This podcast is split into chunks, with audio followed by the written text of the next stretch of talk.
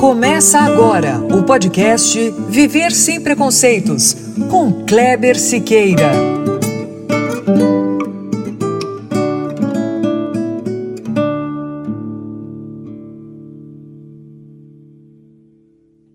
Muito bom, é isso mesmo. Começando agora o nosso podcast. E mais um episódio. Aliás, esse é o 16 e eu tenho certeza que é mais um episódio que será uma delícia.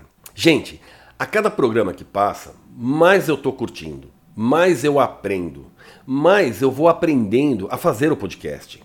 As pessoas que passam aqui deixam suas marcas, seus ensinamentos de como devemos combater o preconceito.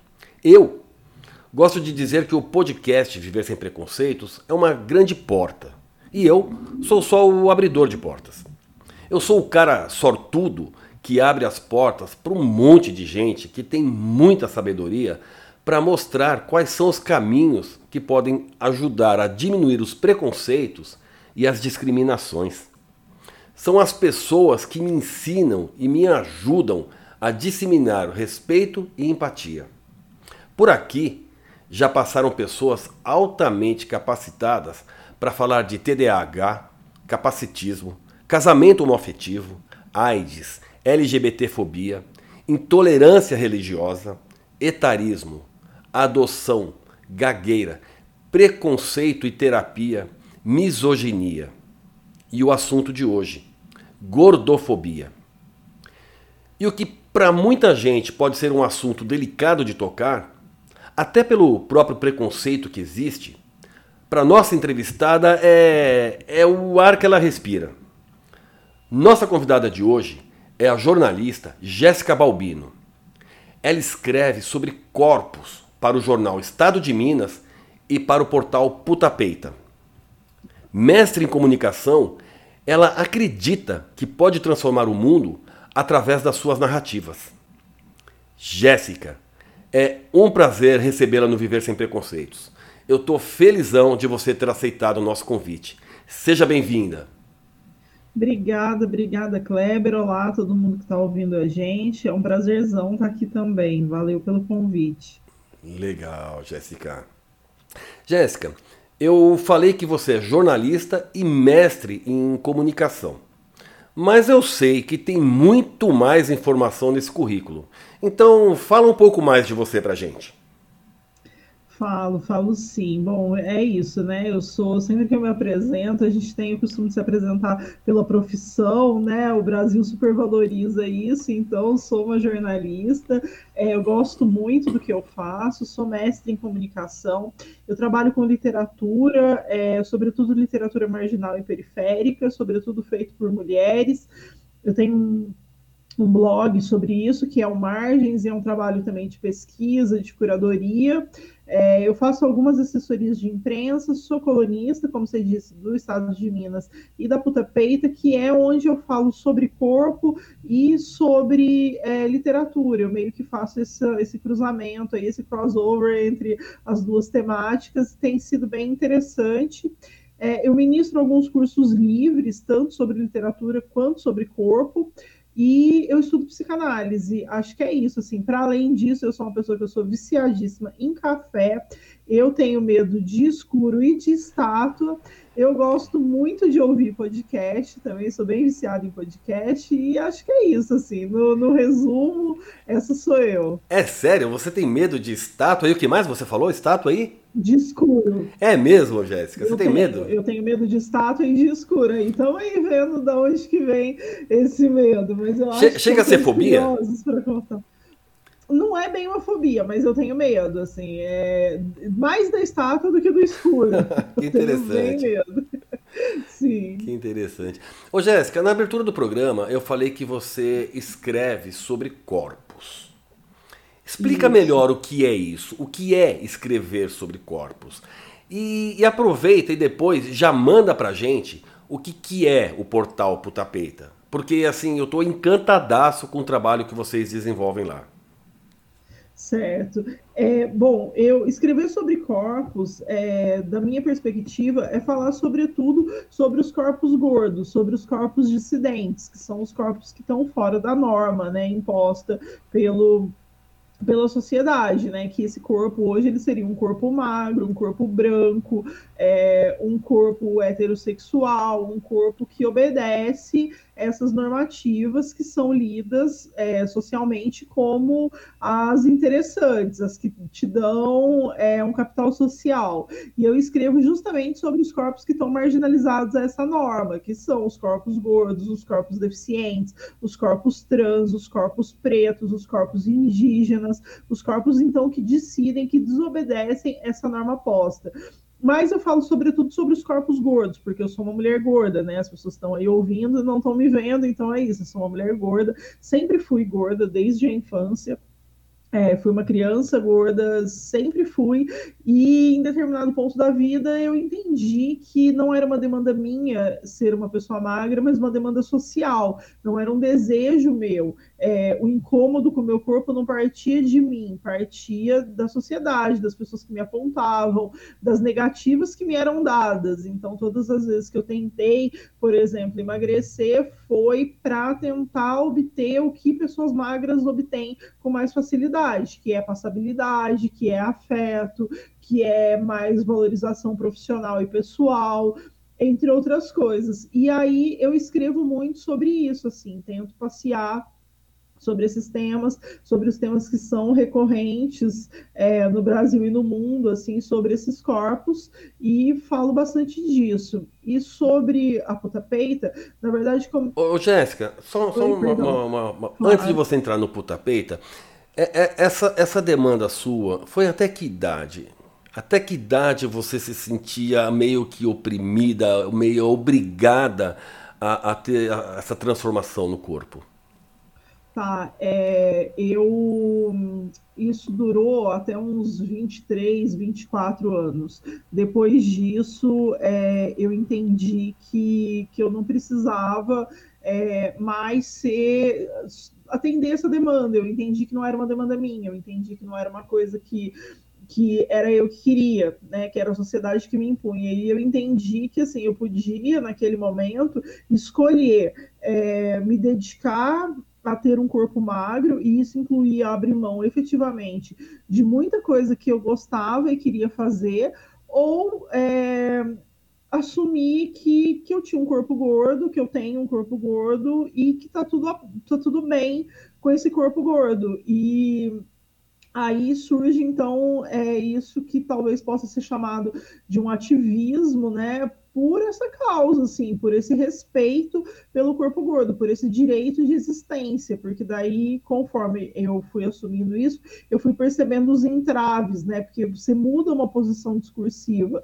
é, você deixa de ser a pessoa gorda que está tentando emagrecer, a pessoa gorda que está triste porque é gorda e não é aceita e quer desesperadamente ser aceita e passa a ser a pessoa que é gorda e tá tudo bem ser gorda, tá tudo bem ser como eu sou e tá tudo bem viver como eu vivo e tá tudo bem comigo e eu tô saudável e tá tudo bem com o que eu tô comendo.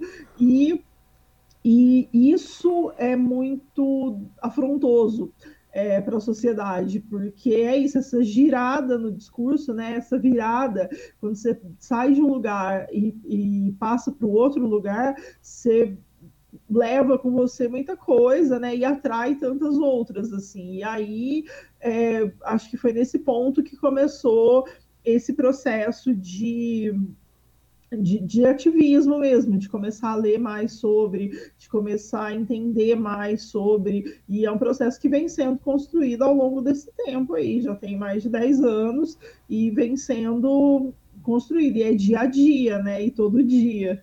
Eu posso dizer que era uma busca frenética, uma busca frenética da felicidade, e que, no entanto, você não encontrava felicidade? Olha, é, eu não sei se é uma busca frenética pela felicidade, porque. É, não, na felicidade não é que eu digo é emagrecimento. Uhum. É isso que eu digo, tá. a, a, busca do emagrecimento. Não, era... não era uma busca frenética. Não era. Eu não trataria assim, não, eu não trataria assim. Eu acho que, porque é isso, né? Essa busca frenética por estar bem, ser feliz, ela é do ser humano, né? E, mas assim, não passava só por isso. E acho que isso é, inter... é legal de, de pontuar que que é isso, a minha vida não está resumida é, a isso, né? Eu tenho outros interesses, eu faço outras coisas, eu vivencio e experiencio outras coisas que estão para além da questão corporal, para além de discutir isso, para além de falar isso eu tenho interesses outros, igual eu te falei, eu falo sobre literatura, eu escrevo sobre literatura, eu tenho uma vivência muito grande de muitos anos na cultura hip hop, é, fazendo várias coisas. Eu trabalho com eventos, com eventos culturais, eu produzo, eu sou uma produtora cultural, então assim, eu faço um milhão de outras coisas. Eu estudo psicanálise, então assim, gosto de outras coisas, por isso que eu faço essa brincadeira, né? Eu tenho medo de estátua, eu gosto de café, porque são coisas que passam muito despercebidas, é, e aí é, você fica muito resumido a isso, tipo, um corpo que quer emagrecer ou um corpo gordo que quer desesperadamente ser aceito. E acho que não é nenhuma coisa nem outra, é muito um lugar de tipo, eu sou um corpo gordo existente no mundo e eu preciso ser respeitada por isso, eu mereço ser respeitada por isso, e não só eu, mas todas as outras pessoas que habitam corpos que desobedecem à norma.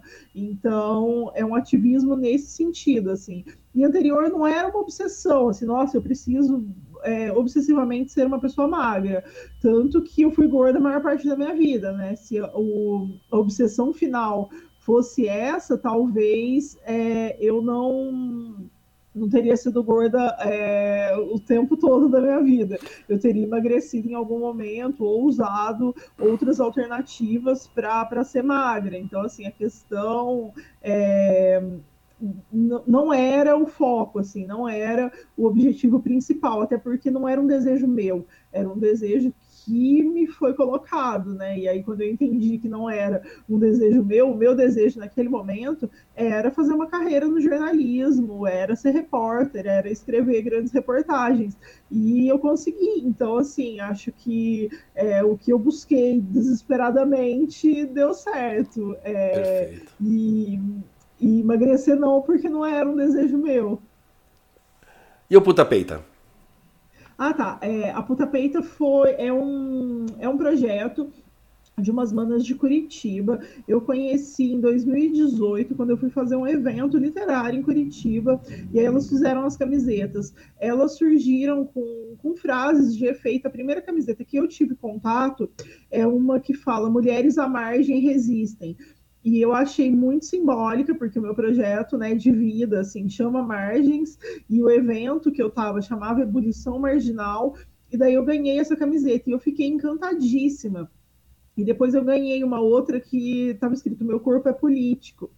E eu achei aquilo sensacional. E daí, em contato com elas, é, e com uma outra é, amiga minha que tinha que tem uma tese, na verdade, que virou um livro que chama Lute como uma gorda, inspirada na frase de efeito que viralizou muito, sobretudo nas eleições de 2018, né? E naquele processo pós-morte da, da Marielle e tal, que era o Lute como uma garota, né? E aí aquilo ficou muito conhecido. A gente fez esse contato e elas me é, convidaram para escrever a coluna no site. E deu muito certo assim. É, eu comecei a fazer a coluna e a coluna foi virando assim e, e, eu acho um espaço muito legal porque dialoga com várias pessoas que estão fora da bolha que está discutindo esse ativismo antigordofóbico, né? Então dialoga com pessoas que são inclusive gordofóbicas. E aí é, eu acho que é muito provocativo nesse sentido, assim, porque é um espaço muito amplo que abarca e ou tenta abarcar todos esses corpos, né? Então é, elas mudaram a grade para que coubesse, elas fazem camisetas para as pessoas que são deficientes. Se você não encontrar o seu tamanho ou do jeito que você quer, você entra em contato, elas desenvolvem para você. Então, assim, é um trabalho de, de inclusão e de acessibilidade muito grande. E aí eu fiquei muito apaixonada, assim, e a gente troca muito, tem sido muito legal. Eu também, eu fiquei encantadaço com o site, andei dando uma olhada. E para quem está nos ouvindo, o, o, endereço do site vai estar tá lá na página do Viver Sem Preconceitos, na página que, que vai ter a materinha com, com a Jéssica. Outra ah, coisa, Jéssica, você disse agora meu, que o meu corpo é política. Eu li isso também. Explica pra gente o que, que é meu corpo é política. Ou, é... porque assim, a, a, política tem um momento que ela sai da mente e da boca e passa pro corpo, ou é tudo uma coisa só, uma continuidade? É, eu acho que é tudo uma coisa só. É, eu acho que é, essa questão dos corpos políticos que eu tenho noção, ela aparece a primeira vez naquele seriado As Crônicas de São Francisco, onde um bar chamava Corpos Políticos, que é um bar ficcional, e as pessoas que eram queer, que eram dissidentes, né, sexo dissidentes, então trans, gays e tudo mais, se encontravam nesse bar, assim, que era um local de acolhimento. É, e essa camiseta ela surge muito em razão desse movimento de pessoas trans, é, de pessoas que são sexo dissidentes. E, mas eu entendo que um corpo gordo que opta e escolhe por se manter gordo numa sociedade que romantiza o tempo todo a magreza, incentiva a magreza a qualquer custo, quase que compulsoriamente, escolher ter um corpo gordo e fazer um ativismo em cima disso é bastante político. Então, é, eu acho que as coisas estão extremamente interligadas, né? Porque o corpo gordo ele é muito lido como uma escolha, né? Quase como se você escolhesse ter este corpo gordo, né? E é muito Ouve-se muito assim, mas é só emagrecer, não emagrece porque não quer, não emagrece porque não tem força de vontade, não emagrece porque tem preguiça, não emagrece porque é porca, enfim, e passa por todos os tipos de é, linguagem discurso depreciativo para dizer que a pessoa é gorda porque ela quer, mas não necessariamente, né? Acho que, por exemplo, eu fiz essa escolha, mas tem muitas pessoas que não fazem, inclusive tem muitas pessoas que fazem cirurgia bariátrica e voltam a engordar por razões genéticas, por razões de outras comorbidades, enfim, as razões são muitas. Então, é, atribuir isso única e exclusivamente a uma escolha que é meritocrática, é, eu acho que é muito cruel. E assim como pessoas trans, por exemplo, né? Então, lê-se assim, ah, mas a pessoa é trans porque quer, isso é sem vergonhice, isso não sei o quê. E assim, coisas que a gente ouve muito. Diferente, por exemplo, de um corpo negro ou um corpo indígena, que não passa por uma escolha, né? Mas passa por essa depreciação da mesma maneira. Então, entender que corpos dissidentes são corpos políticos, né, porque são corpos marcados, são corpos que são é, muito mais tagueados, muito mais afetados por todas as ausências de políticas públicas, é, por toda a meritocracia, por todo o neoliberalismo, por todo o capitalismo. É, e esses corpos são muito mais afetados, são os corpos que mais morrem, são os corpos que estão no front, assim como corpos de mulheres é, comparados aos corpos de homens, né? E aí você vai incluindo ou não, é, interseccionalizando esses marcadores é, que são sociais e que são corporais, mas que determinam, né? Pensando aqui se esse corpo ele é político ou não. É, embora uma amiga minha fez, me fez uma provocação, né? Na última aula que, que a gente fez sobre corpos políticos na literatura, ela falou todo corpo é político, e aí eu fiquei pensando assim, ela meio que me pegou na pergunta, e daí eu falei, olha, eu acredito que sim, né? Porque se a gente for pensar assim, é, no corpo do opressor, ele também é um corpo político, porque ele é um corpo que te oprime, né? Através do corpo dele, ele corrobora ou não para uma política de opressão e de inviabilizar direitos de outras pessoas e tudo mais. Então, acredito que todos os corpos é, são políticos, né? Acho que o que faz a diferença nesse sentido é ter consciência disso ou não, né? Assumir isso ou não. Acho que meio por aí. Dei uma devagada aqui, mas vê aí se. Não, se perfe tá perfeito. É, eu estava pensando aqui, você falou da questão das escolhas, né? Que as pessoas é, sempre, sempre colocam que, essa, é, que, tudo é uma escolha. Né? Não emagrece porque não quer. E me fez lembrar de uma situação, Jéssica, em que acontece hum. até hoje. A pessoa diz assim: pô, virou gay depois de velho. Sabe? É uma. É uma é um, o preconceito parece. Tem gente que parece que gosta de ser preconceituosa, não é, Jéssica? É, é, é, eu, tô sendo, eu, eu, estou sendo preconceituoso aqui, né? Mas assim, não, a impressão que passa é essa, porque a pessoa fala assim, é gorda porque quer, não, não emagrece porque não quer. A pessoa lá sabe. É o que você falou. Muitas pessoas. Eu conheço gente também que fez cirurgia bariátrica e voltou a ficar gordo. Sim. Então não é uma né? questão de escolha. Ninguém vira gay depois de velho. A pessoa já nasce homossexual, né? Então Sim, já é nasce exato. exatamente a, a, a, aquela alteração, aquela mudança interna já nasce com ela. Então se a pessoa, falando do trans, né, eu, eu ia falar e acabei não falando, né? Então Sim. a pessoa já nasce. Então tem, mesmo que a pessoa não nasça gorda, se ela ficou, ela tem um motivo e se ela não consegue emagrecer, tem N motivos para isso. Inclusive ela querer ou não. É, eu acho que o ponto é justamente esse, porque tratam é isso. A, a, o incentivo à magreza é compulsório, né? Então, assim, você tem que ser magro é quase que inconcebível a ideia de uma pessoa existindo em sua plenitude gorda. E, e, é esse o meu ponto, assim, esse é, é o, o, ponto nevrálgico, acho que da discussão, que é a luta por essa existência. Tipo, essa existência, ela pode é, ser concebida, ela pode estar ali, as pessoas podem existir gordas, saudáveis, felizes, é, produtivas, e entre outras coisas. E aí, assim, existe toda uma sofisticação de vários tipos de discurso para invalidarem isso, assim como existem os discursos né, que invalidam é, as pessoas trans, as pessoas é, que são gays, é, enfim, as pessoas que são deficientes, entre outras coisas. Então é quase como que essa obsessão pela norma, né? É, é não só pela magreza, mas a obsessão pela norma, né? A obsessão pela branquitude, é, obsessão por aquilo que está como norma vigente. E é o que está hoje, né? Porque historicamente isso, sei lá, pode mudar de uma hora para outra, isso pode é, isso é flutuante, né? Isso não é definitivo.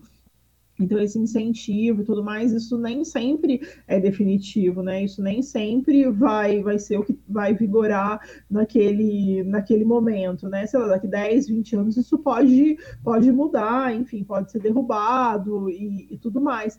E aí é, eu dedico bastante tempo assim a falar sobre isso, assim, a chamar, a tentar chamar a atenção das pessoas nesse sentido, assim, né? De tipo, é, o que está por trás, né, desse discurso, assim, o que está por trás disso? Por que, que você acha que a pessoa tem que compulsoriamente ser magra? E se ela não quer?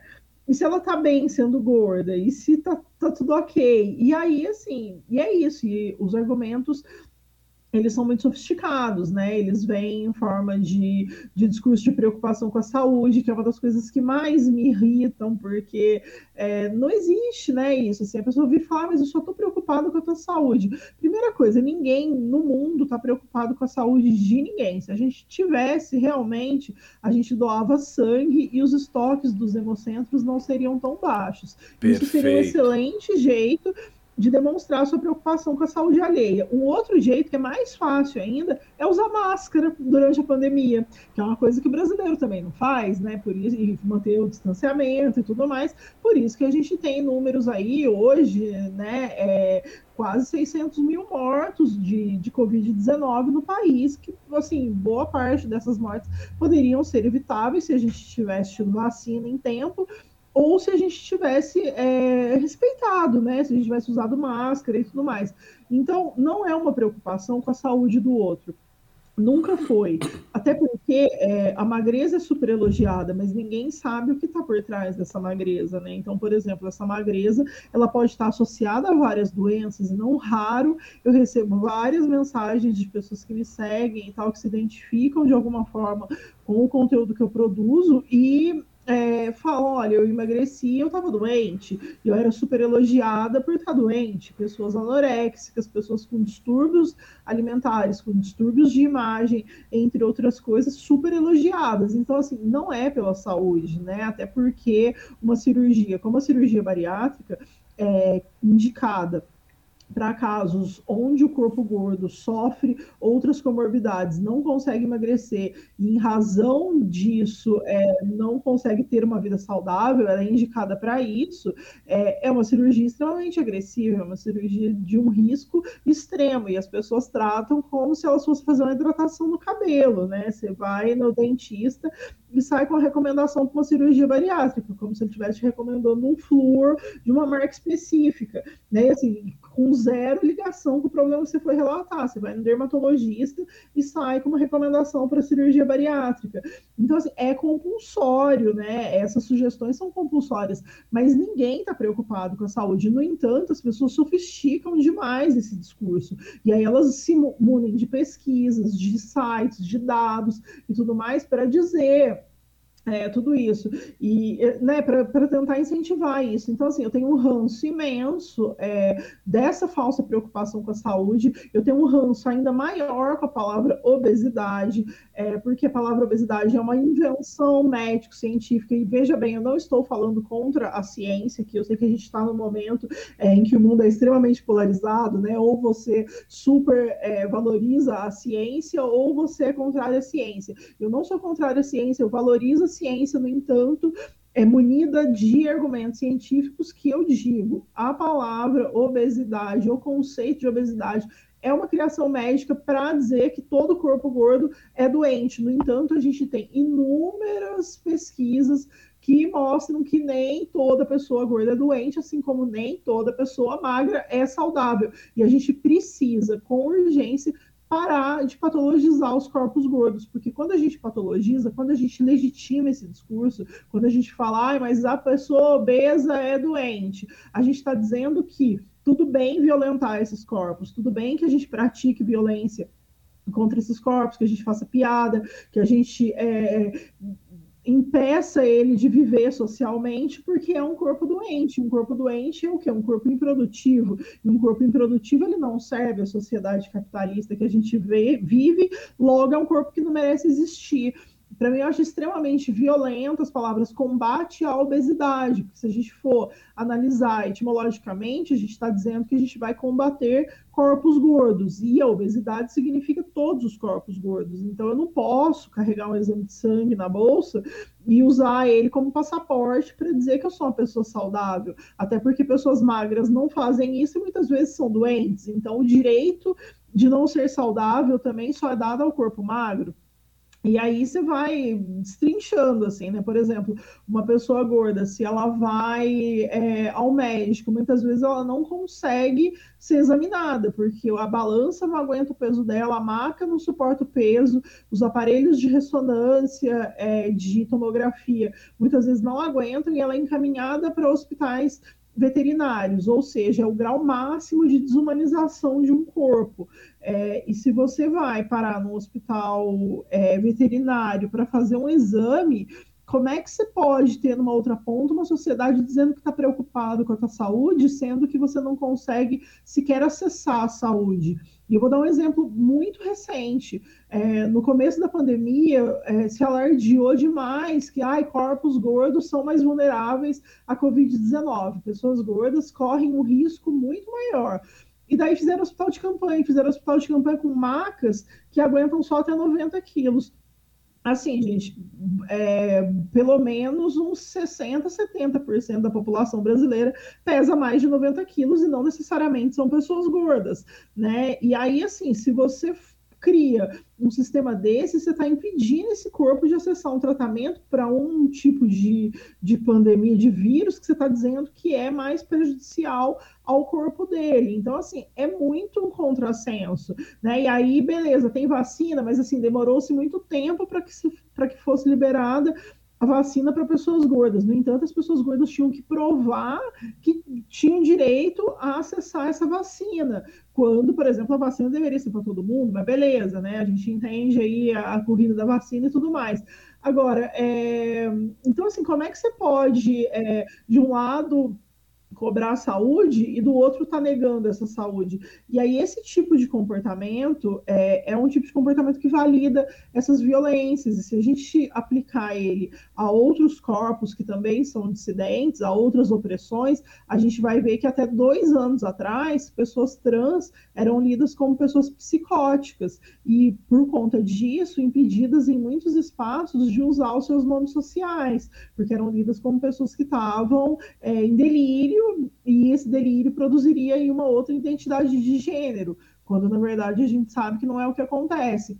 Assim como há pouco menos de 100 anos, pessoas pretas eram lidas como, é, dentro da eugenia, como uma raça que precisava de miscigenação eram lidas como menos capazes, menos inteligentes, menos é, sagazes, menos é, com uma mão de obra inferior à mão de obra branca, e por isso é, mereciam ser exterminadas, né? E isso justificava uma série de violências contra essas pessoas. Então, é, eu tento falar muito é, por esse aspecto, assim, porque eu acho que a gente precisa pensar, porque tá tudo ligado, é uma grande teia. Então, quando você faz a piadinha, quando você fala, ah, eu vou ali fazer uma gordice, você está é, dizendo para essas pessoas gordas, todas elas, que elas não merecem existir. E aí você vai desembocando numa série de outras coisas. E é meio por aí, falei demais já. De jeito nenhum. Eu tô adorando o papo, Jéssica. Palestrei aqui, né? Virei aqui a palestrinha. É, ô, ô, Jéssica, falando um pouco de você agora, explica, mudando um pouquinho de assunto, tá? Uhum. Explica pra gente o que, que é uma mulher elétrica que mistura jornalismo e literatura com cafeína, fósforo e gasolina. Ou seja, ainda faz poesia. Essa sou eu. É, é uma brincadeira aí, tem várias nuances, né? O, o Mulher Elétrica é uma inspiração da música do, do Mano Brown, é, é, que chama Mulher Elétrica, porque eu sou muito agitada, né? Acho que quem está ouvindo aí já deve ter percebido que eu engatei aqui a primeira e fui e falei é, minutos sem nem respirar. É, que mistura jornalismo e literatura, né? Porque acho que são as minhas, as minhas paixões aí. É, Gasolina e Fósforo é o nome do meu livro que está no prelo e sai logo menos, que é um livro de poesias que falam justamente é, sobre o corpo, assim. Então é um livro muito autoficcional que passa muito é, por experiências, mas não só, assim. Então tem um pouco de ficção, tem um pouco ali de uma de uma mentira que ninguém sabe exatamente se é verdade, se é mentira, o que está sendo dito. E, e, é isso, assim. E aí tem um, um, pouco de foto e tudo mais, e tem esse lugar de tentar é, colocar uma estética em cima desse discurso todo que, que eu fiz aqui é, minutos atrás, né? Tem uma tentativa de, de levar isso para a arte e fazer isso ser é, palatável de outras maneiras, assim, fazer isso é, funcionar de outras formas, seja na poesia, seja na performance, é, seja na fotografia, seja no vídeo, é tentar levar isso para outros espaços, assim, atingir afetar as pessoas de uma outra maneira que não tão acadêmica, que não tão jornalística. E aí é esse desafio. Então, essa mistura aí, esse combo, ele pode ser muito bélico, né? Ele pode ser muito explosivo, assim, ele pode ser muito é, muito molotóvico aí, né? Ele pode ser um coquetel molotov prestes a explodir a qualquer momento, né? É, ô, ô, Jéssica, eu fiz uma brincadeira, né? Saí um pouco da, da seriedade, brinquei um pouquinho, mas agora vou Sim, voltar para serie... vou voltar para seriedade de novo, né? Seguinte, uhum. há alguns anos atrás, o pesquisador Rodrigo Daniel Sanches, na defesa de tese do doutorado dele na USP Ribeirão, ele concluiu que, historicamente, todas as culturas projetam uma imagem de corpo perfeito. No Brasil, atualmente, essa projeção é de um corpo que não pode ter resquícios de gordura. Ou seja, a gordofobia não é oba-oba e nem mimimi. Ela é um preconceito embasado, inclusive academicamente. O que eu quero saber de você, Jéssica, é o seguinte: esquece um pouco essa questão da academia. Me fala pela sua experiência pessoal e profissional. A partir do que se criou a imagem do corpo magro como sendo o perfeito? Quem legitima isso quem ganha com isso? Tá, é, bom, eu acho que a imagem desse corpo é, magro como perfeito na nossa é, atualidade, ela data ali não de muito tempo, né? Eu acredito que, sei lá, uns 40, 50 anos. É, para trás aqui, a gente vai começando a ver silhuetas mais finas, né? Uma, um culto aí ao, ao que é chamado de fitness, né? Ao fisiculturismo e tudo mais. E, e, isso vem sendo moldado, né? E aí eu atribuo assim, é, algumas é, revoluções. A revolução industrial é, tem um, um, papel importante nisso, porque ela é muito importante para o sistema que a gente vive, que é o sistema capitalista, né? É, e esse sistema, ele antigamente, sei lá, você ia fazer cadeira, então você encomendava um jogo de quatro cadeiras e a pessoa fazia à mão. Então, dificilmente elas iam ser idênticas, né? Aí, com a Revolução Industrial, passa a ser tudo feito da mesma forma, e tudo feito dessa mesma forma passa a ser tudo muito igual. Inclusive, hoje, né, aqui 2021, a gente tem aí rostos muito iguais, né, com as harmonizações faciais e tudo, as pessoas ficam idênticas, né, você olha, você não sabe para quem você está olhando, porque os rostos são iguais. Então, numa sociedade que é, hoje preza muito por isso, né, é um contrassenso ser diferente. Diferente vai gritar ali aos olhos mesmo. Esse é um ponto. O outro ponto seria essa revolução da comunicação que a gente vivencia, sobretudo nesse século, né? Acho que esse acesso, esse acesso rápido e tudo mais, tudo isso culmina para que essas informações sejam é, levadas é, adiante com mais velocidade. Então, esse culto, né, a esse corpo mais magro e tudo mais, esse culto a esse corpo com essa forma e essas formas idealizadas e iguais e tudo mais, isso vem muito junto, né? E aí, é, chegando nessa, nessa ponta que a gente está agora, eu acho que o que valida isso tudo mesmo é o capitalismo, né? Eu acho que move-se muito dinheiro a partir disso, né? A Naomi Wolf, que é uma escritora, ela fala muito sobre isso, chama o mito da beleza, o livro dela, e é muito famoso, assim, ela fala muito sobre é, essa, essa indústria que tem por trás desse corpo feminino que é belo, que é esbelto, que é magro, que é branco, que não tem mancha, que não tem marca. Que, por exemplo, se a gente for levantar em dados é, o, o quanto se movimenta em dinheiro com cirurgias bariátricas anualmente, o quanto se movimenta com cirurgias plásticas. O Brasil é o campeão de cirurgias plásticas e bariátricas no mundo. Então, assim, a gente cultua muito isso, né? Aqui para a gente isso é uma questão o que é um contrassenso também, né? Porque a gente está falando de um país onde 19 milhões de, de brasileiros estão em situação de, de vulnerabilidade, estão em situação de insegurança alimentar, né? Um número que vem crescendo aí nos dois últimos anos também. Então, assim, é, de uma ponta você tem pessoas que estão lutando muito para ficarem magras, na outra ponta você tem pessoas que não têm o que comer né? E ainda assim luta-se muito por isso, idealiza-se muito isso. Eu acho que o que valida isso é o sistema que a gente está inserido, né? Que é um sistema que preza pela imagem, né? E aí é isso. Eu acho que a gente caminha com sistemas que prezam por isso, desde os aplicativos que a gente mais frequenta, que são aplicativos que que prezam pela imagem, que tem algoritmos que são racistas, que são gordofóbicos, mais do que comprovadamente. Né? Então, os computadores são programados para valorizarem, entregarem mais conteúdo e assim gerarem mais dinheiro a partir de corpos brancos, a partir de corpos magros. E é isso, né? É o que está é o que tá regente, né? Desde o começo do mundo, é o que está dominante, é o que está validando isso, o que é muito curioso, porque não é a maioria, né? Por exemplo, no Brasil, 56% da população é uma população que é gorda ou tem sobrepeso, então assim, é mais da metade né, mais da metade da população, ainda que com toda essa insegurança alimentar, a gente tem a maioria de pessoas que são gordas, então deveria ser ao contrário, ou não, enfim, mas é, é curioso, né, que, que a gente persiga um padrão que é tão difícil e que é tão inalcançável. E é isso, ele é um horizonte, né? Esse padrão que se busca, ele não existe, ele não vai chegar nunca, né? Porque daí se você for magra, você não pode ter estria, e se não tiver estria, você tem que ter o nariz afilado, e aí, se tiver o nariz afilado, você tem que ter o dente branco, e se tiver o dente branco, tem que ser reto, e aí tem que ter o lábio carnudo, e isso e aquilo, e aí não pode ter a bochecha grossa, enfim, e aí você chega num, num ponto que, assim, não existe o número suficiente de modificações corporais para atender o padrão, né, é, é, impossível de atender.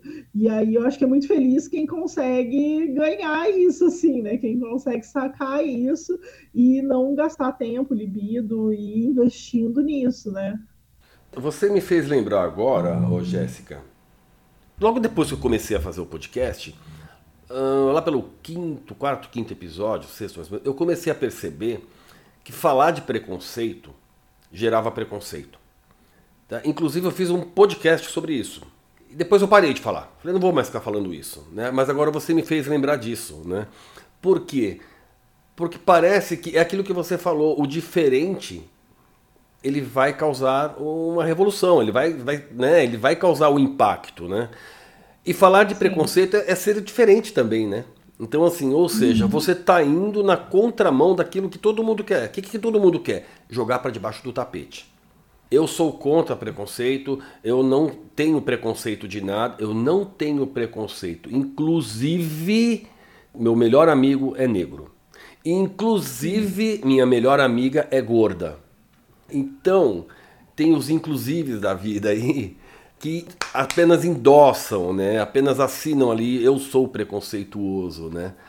Você me fez lembrar, você me fez lembrar um pouco disso agora. Mas é, mudando completamente. Jéssica, chegou setembro né? e com ele uma matéria sua no jornal Estado de Minas sobre Setembro Amarelo, com o título uhum. Saúde Mental para quais tipos de corpos? E no olho da matéria, você já chega chegando ali dizendo que gordofobia contribui para os altos índices de suicídio de pessoas gordas. 30% dos pacientes que buscam tratamento para emagrecer têm depressão. Quer falar a respeito? Claro, vamos falar assim sobre isso. Texto fresquíssimo aqui, né, de, do comecinho aí do, do mês. E é um questionamento que eu passei a me fazer o ano passado, assim, né? Porque eu acho que é, o ano passado, com a pandemia, né, o tema da, da saúde mental ficou muito em alta, o que é ótimo, né? Eu acho que é, se eu puder deixar um, dia um conselho da vida para as pessoas, é façam terapia, porque é muito importante. Mas, para além disso, né, é, passou-se a falar muito sobre, sobre saúde mental e tal. E no mês de setembro, assim, estava muito exaustivo, inclusive, é, as timelines, ficar na rede social, porque todo mundo tomou um partido ali, todo mundo colocava, ah, se você está passando por uma situação difícil, tal, é, meu inbox, aqui a minha DM estão abertas para te ouvir e tudo mais.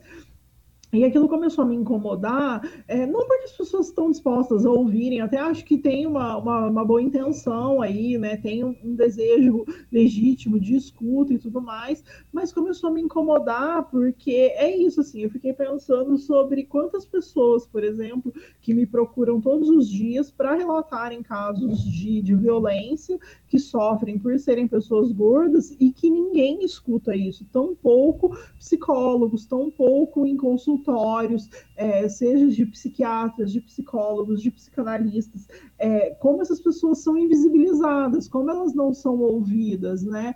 Como é, também assim é muito cômodo você falar assim, ah, meu inbox está aberto, e aí a pessoa te manda um relato e fala, putz, que foda, mas não, tipo, não é uma escuta qualificada sobre, sobre aquilo, e tampouco é um desejo de mudar e rever é, comportamentos, né? Eu acho que isso afeta também outras pessoas, como a gente já falou aqui, de pessoas trans, pessoas pretas, pessoas indígenas, essas pessoas são de fato escutadas, o que elas estão dizendo é de fato é, levado em consideração quando isso é dito, isso é entendido como um problema estrutural é, no nosso país, ou isso é entendido como uma demanda pessoal daquela pessoa e algo que ela precisa resolver com ela mesma. É, e a pessoa que ouve, né, se é esse amigo que abriu esse espaço para ser ouvido, ele realmente quer mudar, porque se a pessoa fala assim: olha, é, a minha tristeza é com você você porque você nunca tirou uma foto comigo, porque você tem vergonha do meu corpo gordo. A pessoa vai mudar a postura ou ela vai agravar ainda mais esse, é, esses sintomas, esse problema que essa pessoa tem, essa demanda de, por exemplo, de rejeição. É, então, assim, é, eu acho muito complicado, né? Eu acho legal que a gente fale sobre saúde mental, mas eu acho que a gente é, precisa pensar para quais tipos de corpos que elas são oferecidas, né? Na matéria eu relato que, que aconteceu comigo com uma antiga psicanalista no começo do, do ano passado e como isso é dilacerante, como isso desculpa, como isso é problemático, né? Como isso é, pode te jogar num limbo muito grande se você não tiver ok com você mesmo, assim, né? Porque também É, e tem uma coisa, eu acho que parece tudo muito fácil, muito elucidado quando eu estou aqui falando sobre isso, né? Aqui, beleza, bem e tal, é, muito realizada, muito ok com a minha vida e tudo mais. Mas nada disso é sem custo, né? Tudo isso tem um custo, tem um empenho, é, tem uma elaboração que inclusive é, só tratando da saúde mental é possível ter essa elaboração. Então, é muito nesse lugar, assim, porque por que, que é, 30% dos pacientes que buscam tratamento para emagrecer têm depressão? Porque a sociedade é extremamente cruel com as pessoas gordas, porque ela é zero inclusiva, porque ela é zero acolhedora, e essa falta de acolhimento passa. Quando a gente fala de gordofobia médica, a gente está falando de toda a área da saúde, inclusive da área da saúde mental. Não raro eu vejo vários psicólogos, psicanalistas com seus perfis profissionais na rede social dizendo que a pessoa precisa emagrecer para ser feliz. Então, assim, que tipo de escuta que você vai ter com um profissional que faz esse tipo de coisa, né? Como que uma pessoa vai ficar bem se ela se tratar com um profissional que come na frente dela para tentar disparar algum tipo de gatilho e ouvir alguma coisa que vai satisfazer é, a ideação dele sobre aquele paciente, e não sobre o que o paciente está relatando, porque é isso, muitas vezes, e igual eu falei no começo, é, a pessoa não está reduzida ao corpo, ainda que seja um corpo grande, ainda que seja um corpo imenso, ainda que seja um corpo dissidente, ainda que seja o corpo de uma travesti, é, de uma drag queen, enfim, a pessoa não está reduzida a esse corpo, né, por mais chamativo que ele seja porque ela pode ter outras questões, né? Sei lá, o bichinho de estimação dela pode ter morrido, é, ela pode gostar de planta, ela pode ter medo de aranha, ela pode ter é, fetiche em transação com o chefe, enfim, ela pode ter um milhão de outras coisas para relatar ali que não sejam é, ligadas necessariamente com o corpo ou com o peso, enfim, várias demandas que, que podem não ter a ver com aquilo, né? E aí, eu acho que é muito urgente é, falar sobre isso. Acho que falar de saúde mental e de corpos dissidentes, sobretudo de corpos gordos, é, a hora é agora, né? Setembro começou e a hora da gente falar é essa. Assim, a gente tem 30 dias aí para abrir esse inbox e para ouvir, então, de fato, falar sobre isso. E o que as pessoas vão ouvir vai ser incômodo, porque vai estar tá apontando esse preconceito que elas têm, né? Vai estar tá, é, obrigando elas a entenderem e se reconhecerem nesse lugar de opressoras. E também tem isso, ninguém quer se reconhecer, né? Igual você falou, a gente varre os preconceitos para debaixo do tapete. Durante muitos anos, o Brasil se disse um país é, não racista, no entanto, é um dos países mais racistas do mundo, é um, é um, dos países onde as pessoas pretas mais sofrem, e tem a maioria da população preta, assim como tem a maioria da população gorda. Então, é, a gente não trata das nossas feridas, né? E só tem um jeito da gente tratar e elaborar isso, que é falando sobre isso, né? Só tem um jeito de resolver que é falar sobre. Então, eu acho que é muito urgente que a gente fale muito sobre isso. Realmente, Jéssica, é incômodo. Essa é a palavra, né? Realmente. E é, e é assim, mas é assim que a gente tem que combater, né? Incomodando mesmo, né? né? E muitas pessoas perguntam assim, Kleber, mas você consegue levar isso para frente e tal? Porque você está dizendo que falar sobre preconceito gera preconceito, isso não te incomoda? Incomoda incomoda a mim, mas eu também vou incomodar os outros, entendeu? Porque eu acho que é a única maneira da gente, da gente combater o, o preconceito. E você que está ouvindo a gente, é só entrar lá no site Viver Sem, Sem Preconceitos, que tá o link da matéria lá. Jéssica, acredite se quiser. O programa está acabando. Mas ainda dá tempo. Eu quero, eu quero ficar aqui, eu tô adorando. Mas ainda dá tempo para fazer uma reflexão. O preconceito, é, ele impulsiona grande parte das pessoas a um pensamento bem recorrente sobre gordos. Abre aspas. Pô, como é que essa pessoa pode ser feliz sendo tão gorda? E aí eu faço o seguinte questionamento: por que não? Porque, da forma como eu vejo, não há nenhuma relação entre ser gordo e ser ou não ser feliz. E você, Jéssica, o que me diz?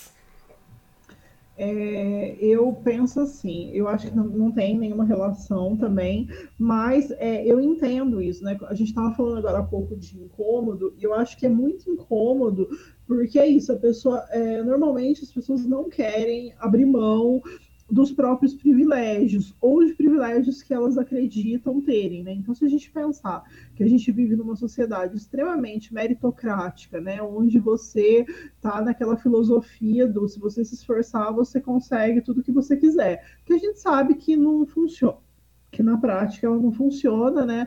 Mas assim, é o ideal que é vendido. Então, eu tendo a pensar que pessoas magras, por exemplo, se incomodam tanto de ver pessoas gordas felizes, porque elas acham que a felicidade é destinada para elas. Afinal, elas se esforçaram por isso, né? Afinal, elas vão na academia todo dia da semana, elas ignoram se a pessoa gorda vai também ou não. É, é um, um senso comum que a pessoa gorda não se exercita.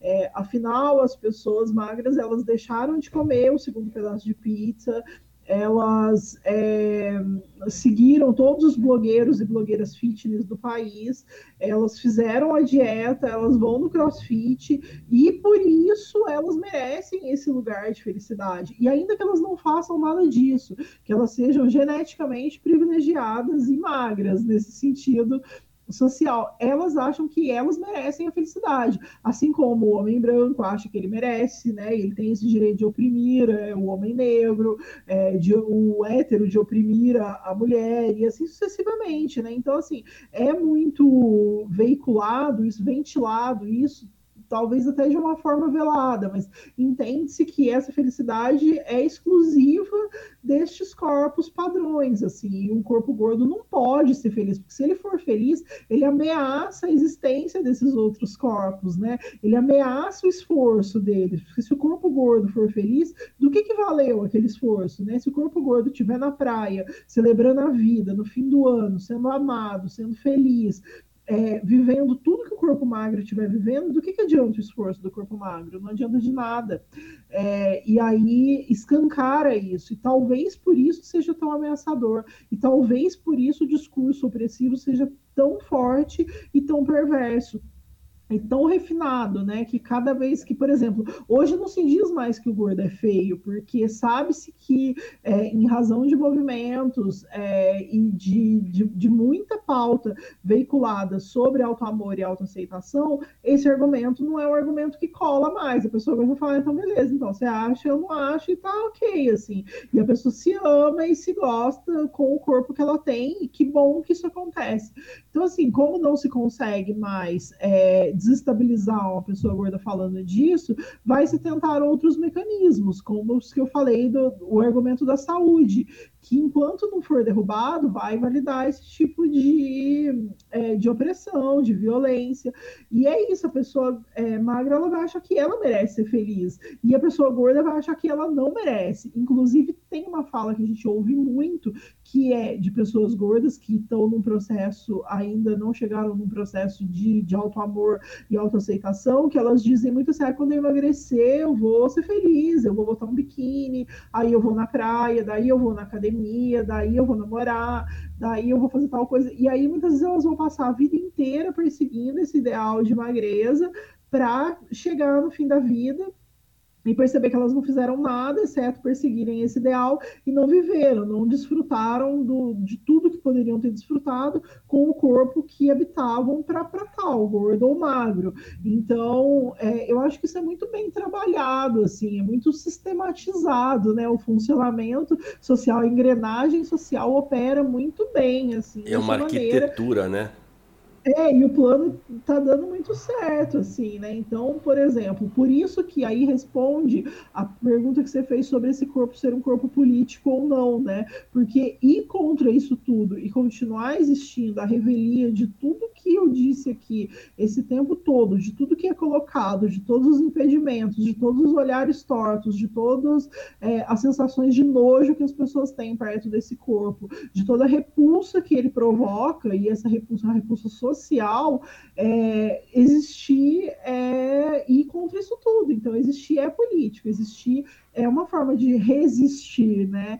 É, e, e, é uma forma de se colocar politicamente no mundo, de dizer, não, eu vou existir e vocês vão continuar esperneando, mas eu vou continuar existindo e não só eu vou existir, eu vou falar sobre isso, eu vou escrever sobre isso e eu vou querer ser respeitada. Eu não vou ficar em espaços onde eu não esteja sendo respeitada é, por completo, onde só meu nome seja respeitado e meu corpo não. Né? E aí é isso, e aí a gente vai, vai embora, assim, né? Estamos aí resistindo e existindo há algum tempo no mundo. Espero que por mais bastante tempo. Eu vou resistir, eu vou existir e o mais importante, eu vou ser feliz. E você que fica com a sua preocupação comigo. É, é, é não é, não, não é, Jéssica. feliz, olha, não tem muito o que eu fazer. É, porque eu vou continuar fazendo o que eu tenho é feito. É, um problema da outra pessoa. Se ela, tá, se ela tá chateada com a tua felicidade, não é um problema seu se for um incômodo da outra pessoa, sinto muito por ela. Sinto muito por ela, mas o problema é dela, ela que, que, que cuide dessa infelicidade dela. Sim. Jéssica. É isso, né? Acho que é, só assim, só para finalizar, acho que essa infelicidade ela pode atingir esses corpos de uma forma violenta, né? Porque Sim. ela é aí ela, ela vira impeditivos. Então, assim, não é uma fórmula tão simples. Seria muito bom se beleza, só não ligo. Mas não é tão simples. Só para encerrar mesmo assim, essa, essa discussão. Pode falar. Jéssica, eu sempre digo e repito e repito e repito. O preconceito mata.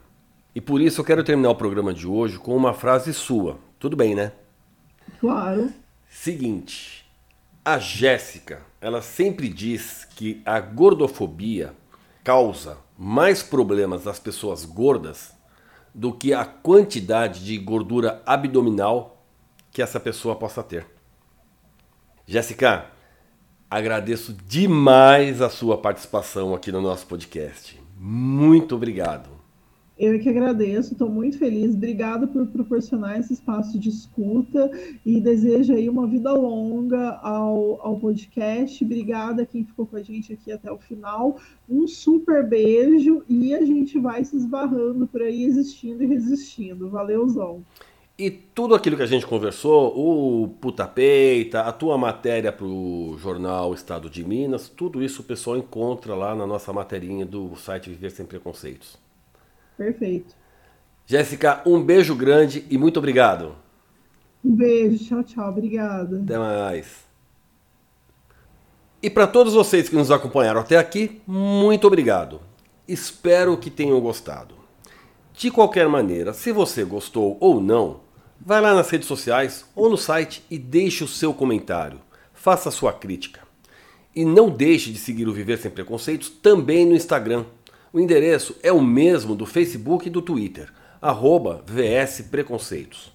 Curta, comente, compartilhe. E não se esqueça, sempre que você for falar algo para alguém, pense se vai ajudar a construir. Porque se for para destruir, fique em silêncio. Bom, gente, é isso. Semana que vem, se Deus quiser, eu tô aqui de novo. E mais uma vez, muito obrigado por você ter chegado até aqui comigo. Até mais. Um abraço. Este foi o podcast Viver Sem Preconceitos, com Kleber Siqueira. Espero que você tenha gostado da entrevista. Para saber mais, acesse o nosso site www.viversempreconceitos.com.br. Lá tem notícias, textos, links para os nossos podcasts e tudo sobre preconceito. E não deixe de seguir, curtir e comentar nas nossas páginas, nas redes sociais Facebook e Twitter. Anota aí, arroba VS Preconceitos. Dê seu like, compartilhe. Vamos fazer do mundo um lugar melhor para se viver. Um lugar com menos preconceitos.